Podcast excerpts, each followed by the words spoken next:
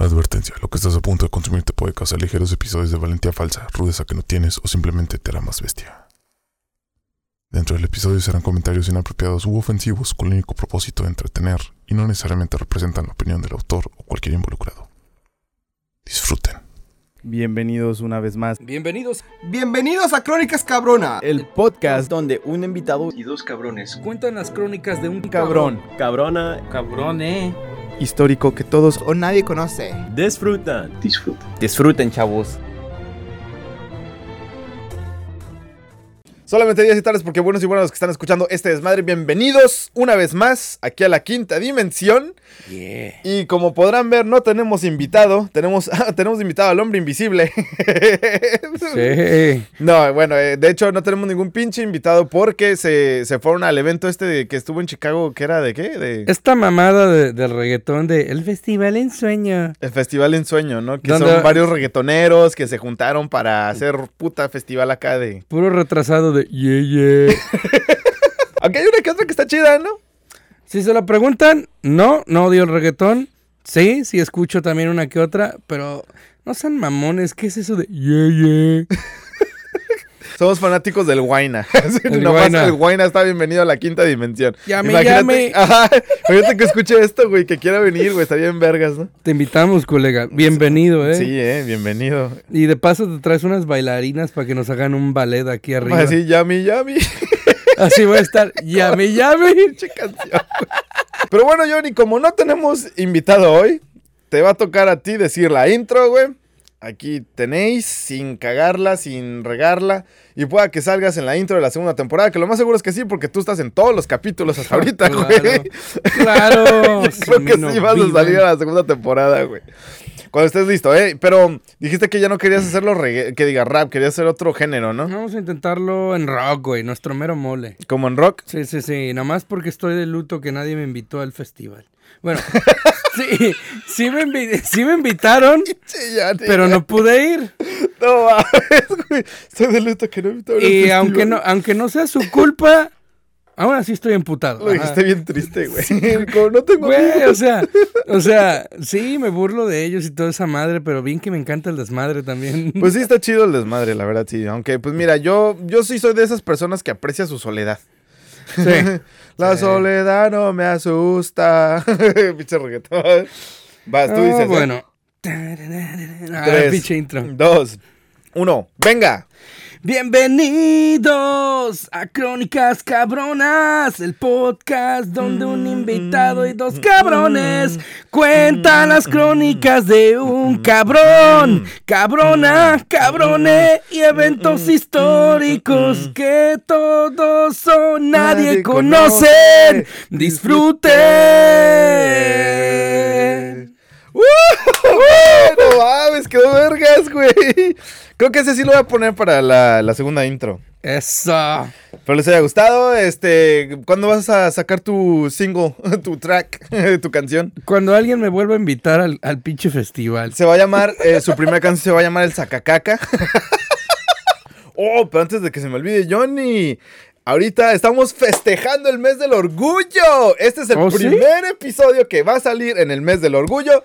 Ya nos brincamos la primera semana porque pues tuvimos, estamos trabajando en un proyecto que todavía no estamos listos para decirles. Eh, yo creo que para la próxima semana ya vamos a tener suficiente para decirles de que es el proyecto secreto de Crónicas Cabronas. Tan secreto es que ni siquiera sé qué es. ni, ni Johnny, Johnny no sabe, nadie sabe, nada más mi primo Logan y ya, saludos primo, ¿cómo estás? Él sí sabe de qué se trata. Pero bueno, entonces, como en acto de solidaridad, aquí en Crónicas Cabronas y en acto de festividad, traje la banderita. Ah, ¡Ujú! no mames. ¿A poco tienen su bandera, güey? Sí, pero esta bandera es ¿Y qué, diferente. qué representan los colores o qué? No, eh, mira, esta es la bandera del orgullo. Ajá. Y como que esto que agregaron, esto de aquí representa, o sea, nuevas minorías. Como por ejemplo, esto de aquí es para los, creo eran los transgénero. Es para los transgénero, luego la gente, los, los negros, la gente de color. Eso Y imaginé. el, pues, la gente café, ¿no? Los prietos en aprietos. los prietos en aprietos. Nosotros entraríamos en la café entonces. Sí, güey. Ajá, nosotros entraríamos aquí en la, en la cafecita. Y ya, güey. Pero esta es pues, la bandera y pues también porque estamos de festividad, ¿no? Así que aquí está. Esta va a estar aquí todo el mes de junio. Y pues, para que vean, ¿no? Que aquí en Crónicas Cabronas Órale. respetamos a todos, güey. Ya hasta le puse el sticker a este, mira. Eso sí no sabía, güey, que tenían su bandera también. Ay, Sí, bueno, es, la bandera del orgullo, güey. Está con madres, eso. Me gusta este diseño que tiene, así como con el triangulito, me recuerda como a la de Puerto Rico. Sí, anda, o eso Cuba, te iba a más o güey. menos, ¿no? Ajá. Puerto Rico Cuba, lo que sea. Pero bueno, Eh, estaría- saludos a toda la raza. Y bueno, Johnny, también como en, en acto de solidaridad y pues eh, ah, para acerca del orgullo, hoy hablaremos de alguien que tiene que ver con el Día del Orgullo. Chido. Ah, este, quería iniciarlo con una pregunta, pero no tengo ninguna pinche pregunta, así que pues nomás directo al grano, ¿no? Cualquier pregunta sirve, ¿no? ¿Traje chela hoy? Sí, sí, traje, aquí está. Ok, y con eso iniciamos el podcast. Otras mamadas. Ajá. Sí. no hay pedo, creo que ese es mi primo que ya está en vivo, ¿no? Ya. Eh, saludos, primo. no Para que vean que estamos en todo. Sí. Por cierto, sigan su canal, está con madres. Twitch. Yeah, tiene contenido de todo tipo. Que de Juegos, hecho- chismes, farándula y hasta cocina. Hablando de eso también, este episodio lo quería reservar para una Twitch también que se llama Piana la Ardilla. Aquí está su. su ¿Piana canal. la ardilla? Saludos, Piana, ¿cómo estás? ¿Está- ¿Estás en vivo? Saludos, no te conozco, pero saludos. Perdón que no guarde este episodio para ti, pero es que pues chance y encuentre algo más chido. es que dice que, bueno, mira, ahorita, ahorita más o menos te voy a decir, voy a volver a mencionar a Piana, acá está, Vale. arriba está su canal, ¿no? El día de hoy te traigo la historia de una persona muy conocida, pero a la vez muy desconocida, ok. puesto que muchos conocen su nombre, pero pocos saben su historia. Y mucho menos saben el legado que este nos ha dejado.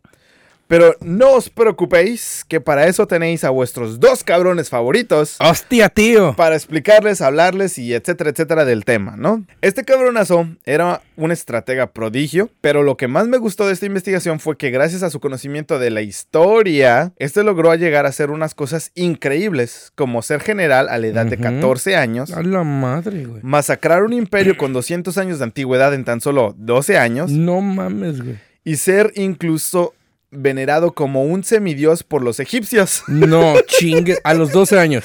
Ah, no, esto ya sería como ah, más tarde en su, en su edad, como a los 26, 27 Ah, años. Pero, güey, a los, Pero, güey, ¿a los ¿quién es un- 12? Güey, ¿quién es un semidios hoy en día, güey? Nadie es un semidios aquí, güey. Pero, güey, a los 12. ma- No mames, a esa edad todavía ni me la No, no, jalaba, no, güey. no, no, no.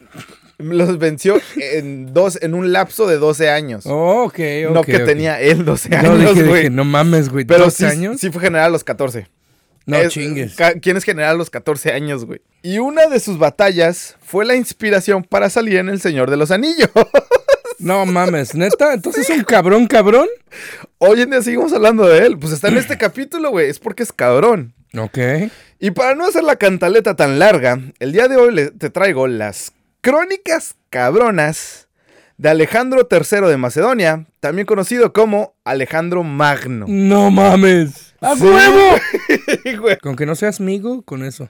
el Gollum. Go- Eh, go- no, pero sí tenía alguien que le decía precioso. No, Hablando de Alejandro Magno, digo, de este güey, Ajá. Apenas ayer, güey, nada que ver, ¿verdad? Con el tema, pero apenas ayer, güey, me lo regalaron en una aplicación de, de juegos de estrategia que tengo en el cel. No mames, neta. Sí, güey, es un pinche general mítico. Pues sí, güey. Es que hasta hoy en día, güey, también es uno, de- es el estratega, o sea, Ya. O sea, hasta hoy en día todavía seguimos estudiando su, su manera, ¿no? Está Gengis Khan, está Cleopatra, están varios güeyes de la historia. Ajá. Y me cayó ese de suerte. Pues mira, qué bueno, Bestia. qué bueno que te cayó eso, porque mira, ahora aquí vamos a hablar de su historia y vas a decir, o sea, cuando estés así bien pedo, ¿no? Y te le quedes viendo a tu personaje, yo conozco a este cabrón, ¿no? Les voy a partir su madre, cabrones. Spoiler alert, Alejandro Magno no perdió ni una sola batalla durante toda su vida. No mames, órale, culero. Fue invicto, güey. Y pues bueno, antes de continuar nuestra historia, les te tengo que dar un poquito de contexto histórico. Ya, ya, suelta la sopa. ¿Cuándo toma lugar todo esto? Pues mira, esto toma lugar después de la batalla de las Termópilas, pero antes de Julio César. Después de la batalla de las Termópilas, Grecia tiene como un momento de paz, pero no duró mucho y después vuelven a las guerras entre sí. Y Como esto siempre. y este mismo conflicto, sí, el humano siempre ha sido bien es de mierda, ¿no? Contra sigo mismo. La historia se repite. La historia se repite. Bien dicho. Bien dicho el dicho. Y pues bueno, entonces esto de que los mismos griegos estaban peleando entre sí, como que les llamó muy, fue muy tentador para el resto de los países este, que colindaban con Grecia atacarlos. Y este fue el momento perfecto cuando los macedio- macedonios atacaron. Ahora, macedonios, ¿qué es Macedonia? Este, Macedonia eh, se encuentra como al norte de Grecia, en la, en la península balcánica. La península balcánica es, o sea, está Italia, luego el mar, eh, como el mar Mediterráneo, no sé cómo se ¿El llama. mar rojo? O... No, no es el mar rojo, es un mar. El- Está Italia, luego el mar este- y luego los otros países donde está Bosnia, Herzegovina. Sí, Kosovo, un saludo a nuestros fans de Kosovo porque ya nos escuchan en Kosovo. Chido. Este, el norte de Macedonia y Grecia, en esa península es la península balcánica. Después la península balcánica se conecta a Turquía. Por cierto, todas las imágenes van a estar en el Instagram y aquí voy a tratar de dejar imágenes. Como no tenemos invitado, pues este espacio vacío lo vamos a ocupar para dejar imágenes que se mantengan ahí para que ustedes, más o menos los que estén en YouTube, estén dándose cuenta de todo este desmadre. Los que nos están escuchando en Spotify, discúlpenos, voy a tratar de explicarlo lo mejor posible. Pero bueno, entonces haz de cuenta que esta es la península balcánica y los macedonios no eran griegos, pero sí eran parte de como de la, esa comunidad griega. Algo así como un clan, ¿no? Porque haz de cuenta que los macedonios tenían los mismos dioses que los griegos, Ok. pero los macedonios tenían sus propias costumbres y su propio dialecto. Eran punto y aparte, ¿no? Ah, sí y no. Este, tenían muchas cosas en común, pero sí tenían las suficientes separaciones como para hacerlos, o sea, aparte. Como, como yo me imagino, haz de cuenta como México y Guatemala, ¿no? No, Porque ya. pues son iguales, casi mismos costumbres, pero los guatemaltecos tienen sus dialectos, tienen sus costumbres y todo. Y México también tiene su desmadre. Así más o menos lo quiero hacer Mm, parecer. ya. Pero haz de cuenta que nada más que veneraban a los mismos dioses. O sea, Ok. Zeus, este, no sé qué otros pinches, yo no conozco mucho de mitología. Estaba Hércules. y- Hércules, Apolo, ah, ¿cómo se llamaba? Artemisa. Yo los únicos que conocí, medio conocí, son los que maté en el de God Hades. of War. Uh, pues todos esos son, güey. Son- ajá, bueno, esos dioses que mató Kratos son los que veneraban también los macedonios. güey. Para todos los gamers ya saben. Ahí, ahí han de haber dicho, ah, sí, cierto, al que puteamos en la misión de... Sí, güey, güey, me encanta la madriza que le ponemos a Zeus, ¿eh? Sí, güey. Sí se lo ganó el pendejo. Pero bueno, entonces los macedonios tenían sus propias costumbres, como tener reyes. Y los griegos veían a los macedonios como unos salvajes, ya que estos todavía tenían reyes, mientras que en Grecia se estaba debutando esta loca idea llamada democracia. Macedonia tenía reyes, pero venían los mismos dioses. Este, creo que hasta llegaron a tener casi mismo dialecto parecido, muy parecido. Ahora también el rey de Macedonia se llamaba Filipo II y al ascender al trono en el 358 a.C., era un país desunido y agredido por los griegos, previamente al conflicto que estaban viviendo. Pero este lo convirtió en el estado más poderoso de Grecia y reunió a un ejército que reestructuró, reestructuró por completo, repartió tierras para enrolar a los varones y rediseñó el armamento y las tácticas y capitaneó su ejército hacia la consolidación del estado contra sus enemigos del norte en Liria, porque Macedonia está en medio de Grecia y Liria, del norte en Liria y al sur contra los griegos. No solo eso, sino que dos años después de que su padre, con- despu- dos años después de que Filipo este, consiguió el trono, en el verano del 356 a.C. nace nuestro cabronazo y creo que hasta aquí tenemos suficiente contexto histórico. Desde una temprana edad se le refería a Alejandro Magno como un chico hermoso, brillante, robusto y sobresalido por sus dotes intelectuales y físicos. Como yo, a huevo. Eh, casi, casi. no más que, pues, quítale lo brillante, robusto, hermoso, sobresaliente y e igualito a ti. y unos cuantos kilos menos. y como muchos macedonios, un apasionado cazador. De los primeros anécdotas que se tienen de Alejandro Magno es como por ahí de lo entre los 12 a los 13 años ganó el caballo que luego montaría en el campo de batalla hasta que este muriera. No, no, este Alejandro Magno el caballo. ok. Y a este lo llamó bus- bucéfalo, que significa cabeza de buey, de buey. No mames. Y su historia va más o menos así, güey. Esta es una anécdota que se contaba hace más de 3000, a- de 2500 años, güey. No mames. 2300 años, pendejo, perdón. Un famoso ganadero, Tesalio, había ofrecido al rey Filipo, el papá de Alejandro, un extraordinario corcel. Pero había un, un catch, que dicen en inglés. Este era un, cor- un cor- un corcel indomable, como Spirit. No era un defecto. Ah, sí, pero era, o sea, tenía toda, tenía todo el físico y todo perfecto, ¿no? Tenía alrededor de los 12 años, que es puta, pleno apogeo de juventud de un caballo. Pero era un spirit. Ajá, era un spirit. Este, en cuanto los mozos de Filipo se acercaban, el caballo se alteraba y se negaba a ser montado. Alejandro, a los 12 años, güey, los criticó y para enseñarle a respetar a sus mayores, Fili- este Filipo, su papá, le dice a Alejandro que lo desafiaba a que él tratara de hacerlo mejor que ellos. Alejandro se acercó al caballo, lo tomó por la rienda, le alzó la cara hacia arriba. Alejandro sabía algo que los demás no. Se había fijado en algo que nadie más había visto. El caballo se asustaba con su propia sombra No mames. y le habló de, mal- de manera tranquilizadora mientras lo acariciaba. Ah, cuando llegado el momento oportuno, saltó sobre él, mientras que Filipo y su séquito observaban con preocupación y luego con creciente admiración vieron cómo Alejandro lo dejó trotar, galopar por la llanura, haciéndoles que regozaran de alegría. Y una vez que Alejandro regresa y desmonta, su- eh, desmonta el caballo, su padre, con lágrimas en la cara, lo abraza y le dice, hijo mío, oh, perdón, lo abraza y le dice, Abrosita, hijo mío, debes buscar un reino tan grande como tu ambición, ya que Macedonia es demasiado pequeña para ti. Cierro cita, güey. Y con esto, güey, desde esta edad, güey, se vio cómo Alejandro Magno se fijaba mucho, güey, en su entorno, en... en, en- Quedó traumado, güey. Este, ¿quién, el papá? No, el morro, güey. Haz de cuenta que le, le, le estalló el cerebro con eso, ¿no? Eh, pues es que él ya sabía, güey, porque él se fijó, güey, y eh, aquí es como que empiezan a notar como su estrategia. Era muy observador. O- Era muy observador y cómo podía ver que, cómo a, a favorecer su- el entorno a su, a su, A su favor. voluntad.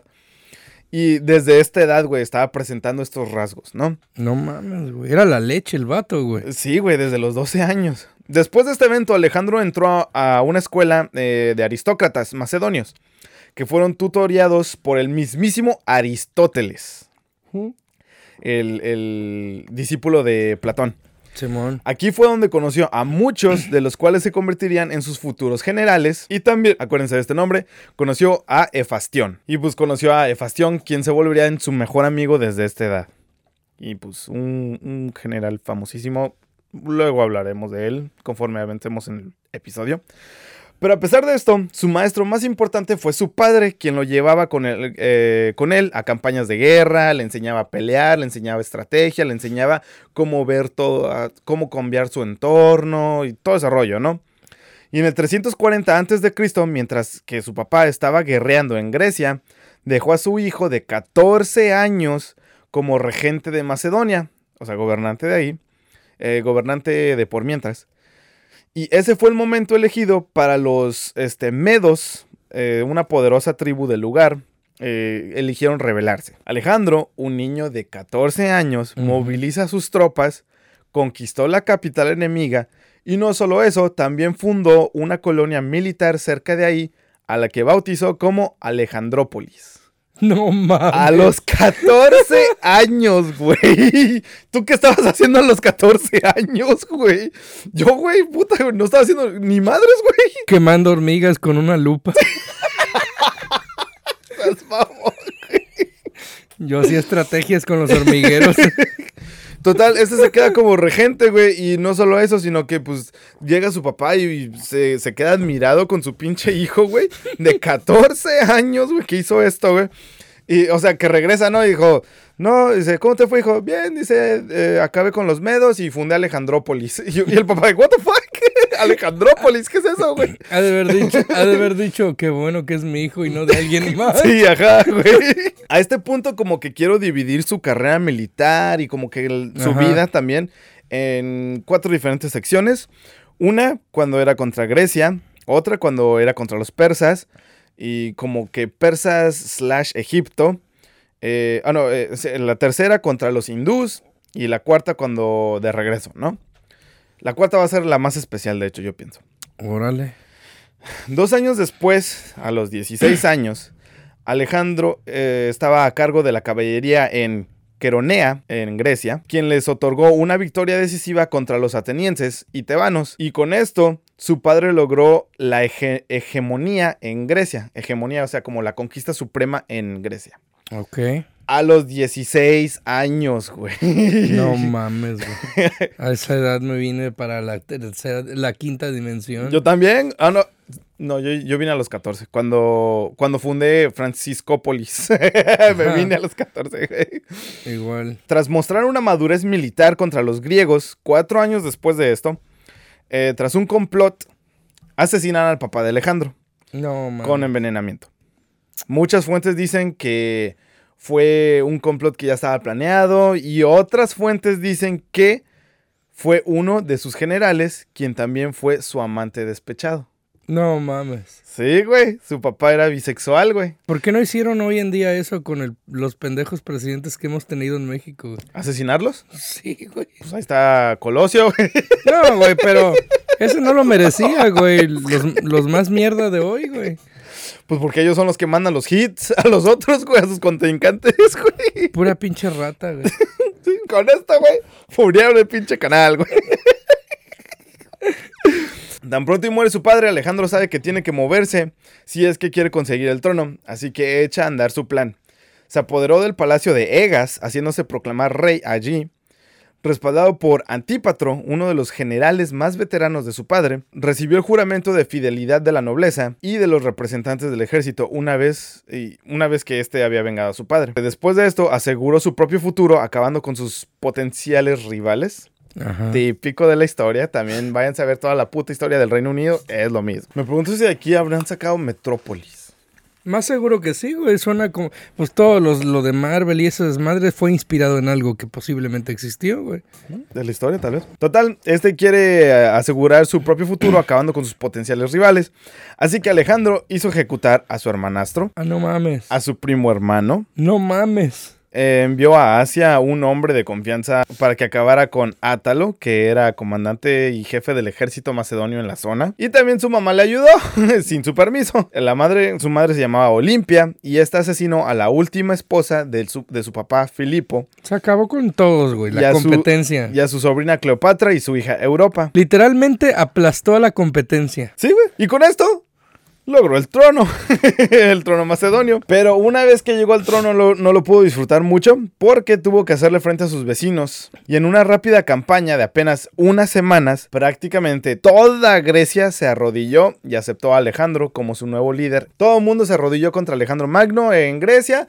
Y fíjate que eh, a este punto era tan extenso el reino, bueno, para ellos ya era muy extenso, que tan pronto y Alejandro Magno iba y aplacaba una revuelta en el sur, en el norte ya había otra revuelta y tenía que volver a correr hacia el norte, pero cuando llegaba al norte, en el sur ya había otra revuelta. Así que para que poder aplacar a los griegos de que ya le bajaran a su pedo, manda a asesinar a 8000 gentes de un pueblo, aquí, está- aquí arriba está el nombre del pueblo, de, la, y de estas 8000, o sea, pues mató a 8000 gentes y en, este, en esta ciudad fundó como pequeñas, pequeñas, este, po- este, compuesto de diferente población de diferentes lugares para que no hicieran una revuelta contra él, para que no se pudieran poner de acuerdo en- como una revuelta contra él. Y así fue como en varios lugares de Grecia también lo conocieron como Alejandro el Maldito.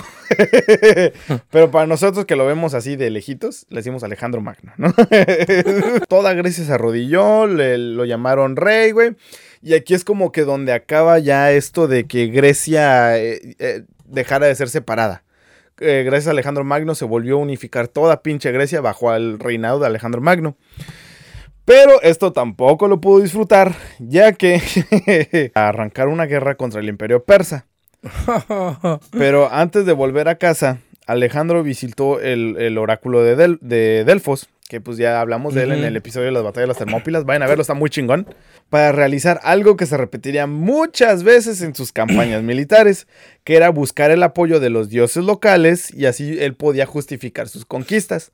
Y esto lo vamos a ver en todos los pinches, todas las pinches batallas que él hacía, todos los lugares que él peleaba, él siempre iba a los oráculos locales para que la gente dijera, oh, pues mis dioses dicen que él es el elegido, ah, ok, está bien que nos conquiste. Y lo hizo en Egipto, lo hizo en Siria, lo hizo en todos los pinches lugares, güey. Era su amanzalocos, ¿no? Exacto, güey. Eh, era así de cabrón, güey. Y así es como se ganaba este cabrón a la gente, güey. Y no solo eso, sino que pues también este, le regalaba como terreno a todos los aristócratas o a la élite de los lugares, se la- les regalaba tierras y todo ese rollo. Una vez consolidado su poder en Macedonia y Grecia, durante la primavera del año 334 a.C., Alejandro marchó a Asia para ponerse al Asia Menor, que ya es Turquía. Que te acuerdas dónde estaba Turquía, ¿no? Sí.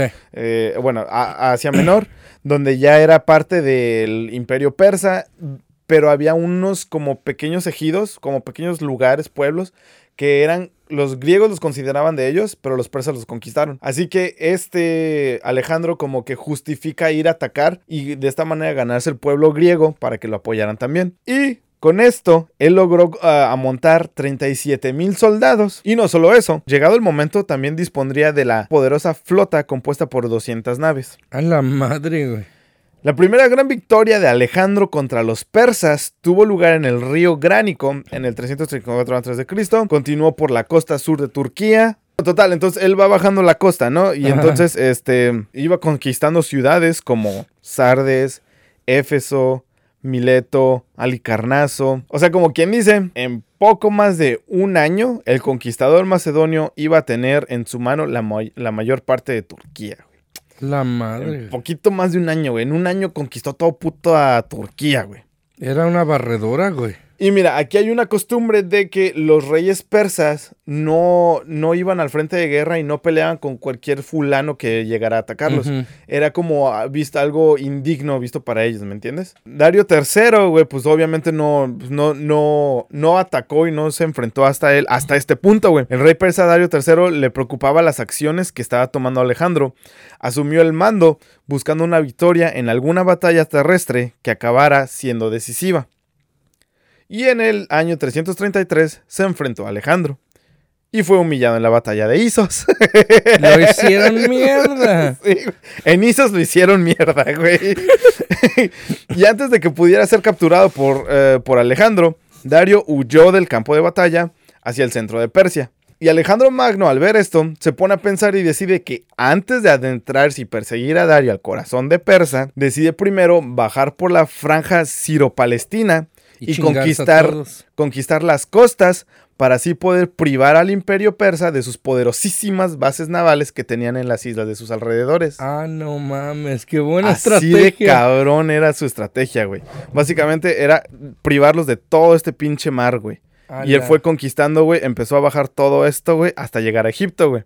Bajó y conquistó toda la puta costa mediterránea, incluyendo Siria, Fenicia y Gaza. Y es aquí cuando llega a Egipto. Pero para este entonces la fama de Alejandro Magno era tal cual que la misma gente, al, simplemente, al simple hecho de saber que Alejandro Magno venía, esta se rendía antes de pelear porque no querían enfrentarse contra él. Este cabrón ya era, o sea, era, su, era tanta su, su pinche influencia que todo el mundo le tenía miedo, güey. Y eh, con tan solo escuchar las masacres que él hacía, güey, eh, toda la gente nomás se arrodillaba y los dejaban pasar, güey. Y de hecho llegaban y le abrían las puertas y le celebraban, güey, le entregaban todo su puto oro, güey, tan pronto y llegaba, güey. Ahí viene Madara. Sí, ajá, haz de cuenta así, güey.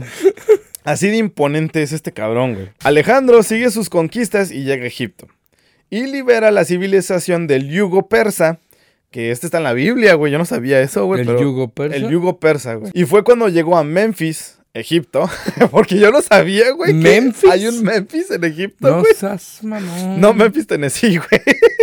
Hace a uno de sus generales, llamado Ptolomeo, eh, lo deja como gobernante. Y esto da lugar a la dinastía Ptolemaica, güey. Ah, cabrón. Que es la dinastía que gobernaría Egipto por 300 años antes de la llegada del César, güey. No mames. Y ya después llegó la dinastía de, de- del Cleopatra y César, ¿no? el gran César, ¿no? Ajá, güey. Vayan a ver el episodio, Ah, está vaya- con de- huevos. Vayan a ver el episodio de Julio César. Esto. Uy, está chido cómo la batalla Se de las conectan, Termópilas güey. se conecta con esto y esto se conecta con Julio César, ¿no? Ya nomás nos falta la vida de Cleopatra, güey, la sabrosa de Sí, Cleopatra. más o menos así es lo único que. La sabrosa, no mames, güey. Total, güey, él deja esta pinche dinastía, güey. O sea, así de influyente era este cabrón, güey. Después, para ganarse a la gente y los sacerdotes y los dioses egipcios, acude a- al oasis de Siwa. Y aquí había un oráculo, el oráculo de Amón. Ajá. Tras una serie de rezos y meditación, los sacerdotes declaran que este Alejandro Magno tiene un origen divino, que era descendiente del dios Amon-Ra.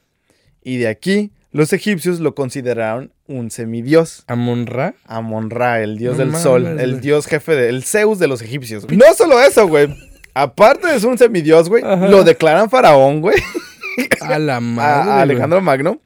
Y en la costa, o sea, en la costa del norte, junto al Nilo, fundó la ciudad de Alejandría, la cual sería el faro de la riqueza y el esplendor cultural de Egipto.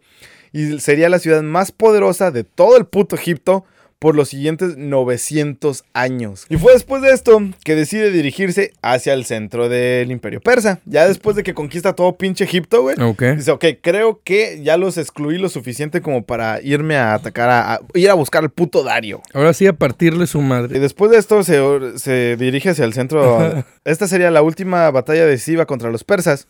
En la batalla de Gaugamela, que Alejandro Magno realmente derrotó al imperio persa, ya que lo único que Dario III haría de este en adelante era huir y defenderse.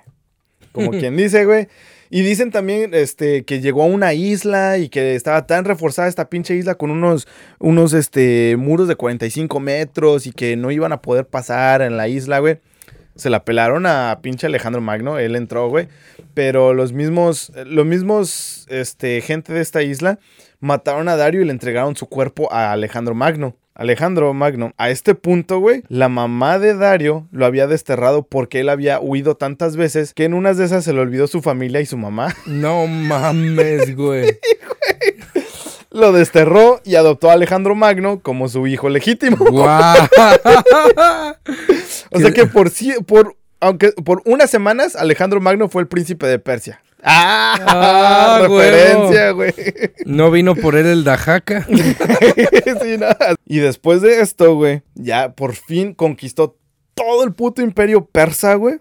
Lo derrotó, güey. Y para este entonces, Lo que hace una mente brillante, güey. Un buen estratega. Él solamente tenía la edad de 26 años. No mames, güey. ¿Y ustedes qué han hecho con su vida? Ah, sí. No mames. Alejandro Magno, todos los soldados ya tienen un chingo de tiempo en campañas, güey. Estábamos hablando de casi 15 años en campañas. A su madre. Eh, o sea, todo el, todo el lapso de toda su carrera militar eran 15 años en campañas, güey. Esos güey ya extrañaban sus hijos, güey. Hasta eso formaban nuevas familias en los lugares donde ya habían conquistado, güey. Dejó un chingo de gente en Egipto, dejó otro chingo, chingo madrero de gente en otra parte. Güey, Él seguía con sus conquistas, güey. quien empezó la guerra desde el inicio y que haya dejado un bebé por nacer, Puta, ya tendría 15 años, güey. ya regresa nomás a celebrarse su Sweet 16. Sí, a los 10, sí, la quinceañera, llega a ser la quinceañera. Había muchos soldados que ya hicieron dobles familias, güey. Hicieron su otra familia en Egipto, hicieron No su otra familia en, en Persia, en Turquía o lo que quieras, güey. Y estos, los soldados, pues ya estaban un poco cansaditos, ¿no? Pero a- Alejandro Magno todavía tenía ese carisma como para alentarlos a dar más de ellos, ¿no? A- apuesto que, güey, de tantas guerras y caminar y todo eso, güey. Yo creo que los soldados estaban bien mamadísimos, güey.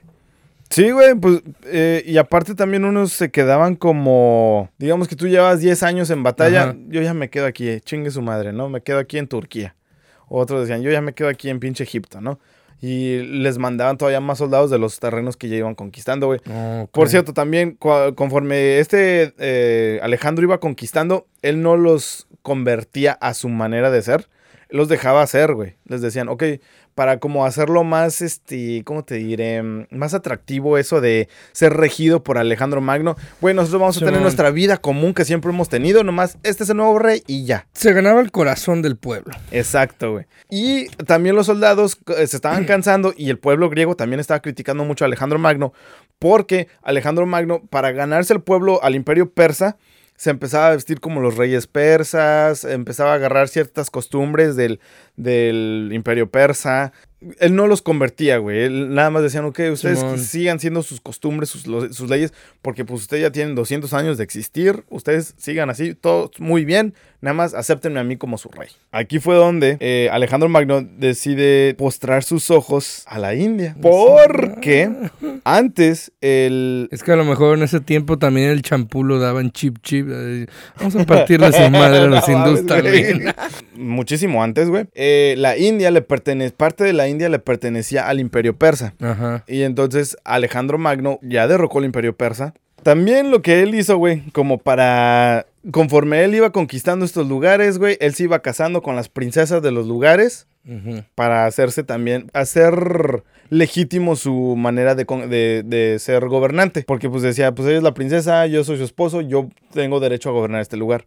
Luego aparte tenía hijos con ellas, güey, tenía arenes por todos los pinches lugares del mundo, güey. fue un chingo de esposas, güey. Dejó un chingo de esposas, descendientes, o sea, hasta pu- pueda que nosotros seamos relativos de él, güey, o sea, parientes de él, güey, de parientes lejanísimos de él, güey, de tantos bebés y tantas gentes que este cabrón dejó. Llega como al subcontinente hindú, indio, y se casa con una princesa llamada Roxana, Roxan en el antiguo iraní, eh, por Irán, para cimentar las relaciones con sus nuevas satrapías, que viene de sátrapa, que significa que es el nombre que se le dio a los gobernadores de las provincias de los antiguos imperios. De Irán se pasó a la India e invitó a todos estos jefes quien lo cuidaran a él y se- que también se sometieran a su autoridad. El gobernante de Taxila cuyo reino se extendía desde el, desde el Indo, o sea, del, del. Valle Indo, y Daspes, hoy en día Gelum, cumplió, pero los jefes de algunos clanes de las montañas se negaron a someterse. Así que Ambi, uno de sus gobernantes, se apresuró a aliviar a Alejandro de su, de su aprehensión y lo recibió con valiosos presentes, poniéndose a sí mismo, a todas sus fuerzas, a su disposición. Una vez que Alejandro entra a la India, cuenta la- el rumor Ajá. que llegó a conseguir una riqueza 300 veces más que Atenas en un año, güey. Cabrón, güey. O sea, dijeras el doble, está bien, del triple, está bien. 300 veces más, güey. Chingo, güey. Es un puta madreo de riquezas, güey. Güey, con eso pagas la deuda externa de México. Sí, güey, también, güey. Y la de Estados Unidos. Total, era Ambi el que lo dejó entrar a esta- al continente hindú. Y pues no solamente le devolvió su título, también, y también le- los regalos, sino que también le entregó a un guardarropa de túnicas persas, de adornos de oro, de plata, 30 caballos y mil talentos en oro. Y Alejandro se animó a dividir sus fuerzas y Ambi ayudó a Hefestión, uno de sus generales, y a Pérdicas a construir un puente sobre el, sobre el Indo donde se dobla en Und, una sección ahí de la India. Aprovisionó a sus tropas con provisiones y recibió al propio Alejandro y a todo su ejército en su ciudad capital, Taxila. Con todas las muestras de amistad y la más liberal hospitalidad, comienza la batalla del río de Hidaspes. Y bueno, total, este Ambi y Alejandro Magno se ponen de acuerdo y se enfrentan en la batalla de Hidaspes en el 326 a.C. ¿Y no se abrió? Es que había el agua estaba un poquito fría, por eso se quedó Ah, cerrado. bueno. Por eso se quedó cerradito, ¿no? De la región de Punjab. Y eh, esta región existe hoy en día también, güey. Y de hecho el lenguaje es Punjabi. Punjabi. Todavía se habla este idioma, Hay güey. un tipo de música que sí se llama también. ah, güey. también, güey, así, güey. El rey Poro fue destronado, güey. En esta batalla, 5000 hombres se enfrentaron a 200 elefantes de guerra. A la verga, güey. Y aquí es la inspiración para el Señor de los Anillos, Los güey. olifantes. Los olifantes ¡A en la tercera película de Retorno del Rey, güey. Ajá. Entonces, este, los elefantes eh, estaban funcionando. Pero el único problema con esto es que era tan fácil como dejarlos pasar, rodearlos y empezar a darles de flechazos. Y los elefantes como que sí alcanzaban a unos y hubo muchísimas bajas y todo. Pero llegó un punto en el que mataron a todos los que manejaban los elefantes, güey. Y los elefantes... eh, Andaban sueltos ya. los elefantes como eh, aterrados con las flechas que le estaban dando los, los hombres de, de Ambi y de Alejandro. Agarran, güey, y se empiezan a correr contra los hombres del rey Poro, güey. Y empiezan a matar a sus propios hombres, güey. no mames. Y escapan los elefantes, total. Aniquilaron al rey Poro, güey. Es un desmadre, güey. Un pinche desmadre que se hizo en esta batalla, güey. También otra de las batallas famosísimas que, que- que pasó aquí en, en la India, güey. Aquí en esta sección de la India, en el río de Hidaspes, cuando gana, güey, se muere Bucéfalo. No, el caballito. El caballo de Alejandro Cemental- Magno. Cemental del culo. Y fue tanto su amor a este caballo que así nombró a la ciudad, güey. ¿Cómo? ¿Cómo, cómo, cómo, cómo? Bucéfala. No, ¿Existe todavía ese lugar?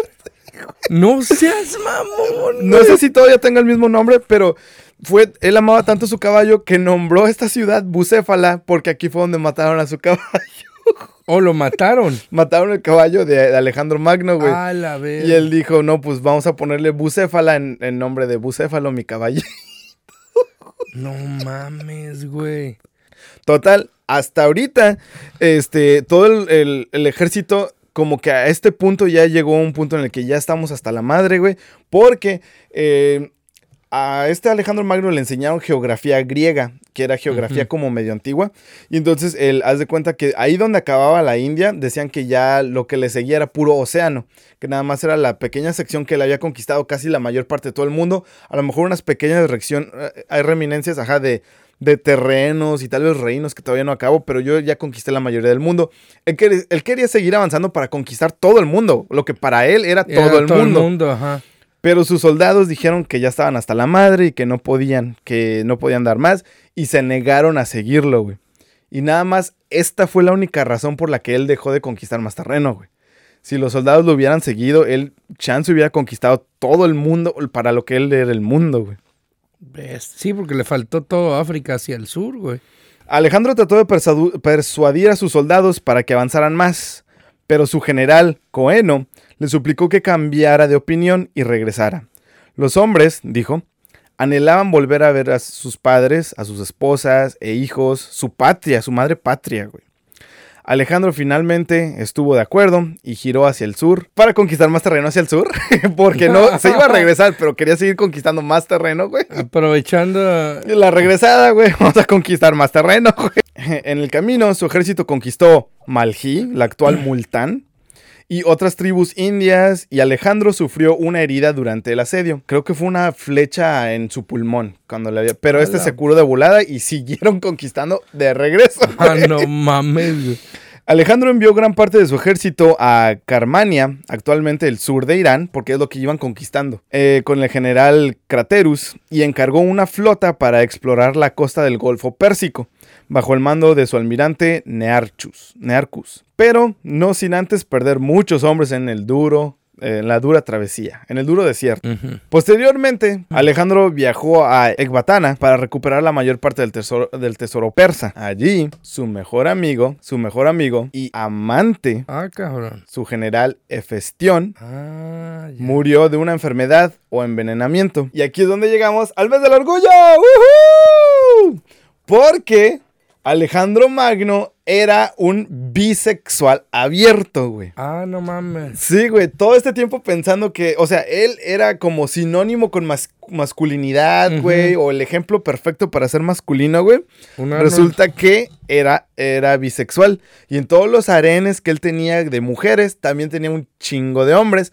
Pero su, este, su amante íntimo, el más íntimo, era Hefestión. Su mero mole. Eh, sí, ajá, su, su funda, ¿no? Murió por una enfermedad o envenenamiento. Aquí ya hay muchas discrepancias en las fuentes. Este, nomás le dio una fiebre y se murió, güey. La muerte de Festión devastó a Alejandro y ordenó la preparación de una costosa pira funeraria en, en Babilonia, que fue donde pasó el resto de sus días este Alejandro Magno. Y así como un decreto de luto público, le dijo a todos los, toda la gente de su imperio que tenía que estar de luto por, creo fue una semana más o menos, porque murió su amante. A la Una semana. Una semana de luto, güey. De vuelta en Babilonia, Alejandro planeó una serie de nuevas campañas, comenzando con una invasión en Arabia. Él ya, él, o sea, estaba, eh, tenía planes, pero también a la hora de que llegó, él tenía planes y se enteró de esto, regresa y ya está muerto Festión. Y entonces aquí es donde dicen que le da como un arranque de, de depresión y de todo ese pedo. Todo el carajo. Y aquí es donde se topa con el enemigo mortal histórico del ser humano, el alcohol. Y. Alejandro Magno se empedó, güey. Y dicen que o no saben si le pusieron un veneno en su bebida o no sabe si le pusieron, echaron algo. O sobredosis. O simplemente alcohólica. con el alcohol, güey, le da una fiebre a... O una malaria, creo también había dicho que pudo ser malaria, no se sabe qué realmente fue lo que pasó. Con esto fallece nuestro, gran, nuestro grandioso protagonista en el año mames. 323 antes, antes de Cristo, a la edad de 32 años. No mames, güey, más joven todavía que yo.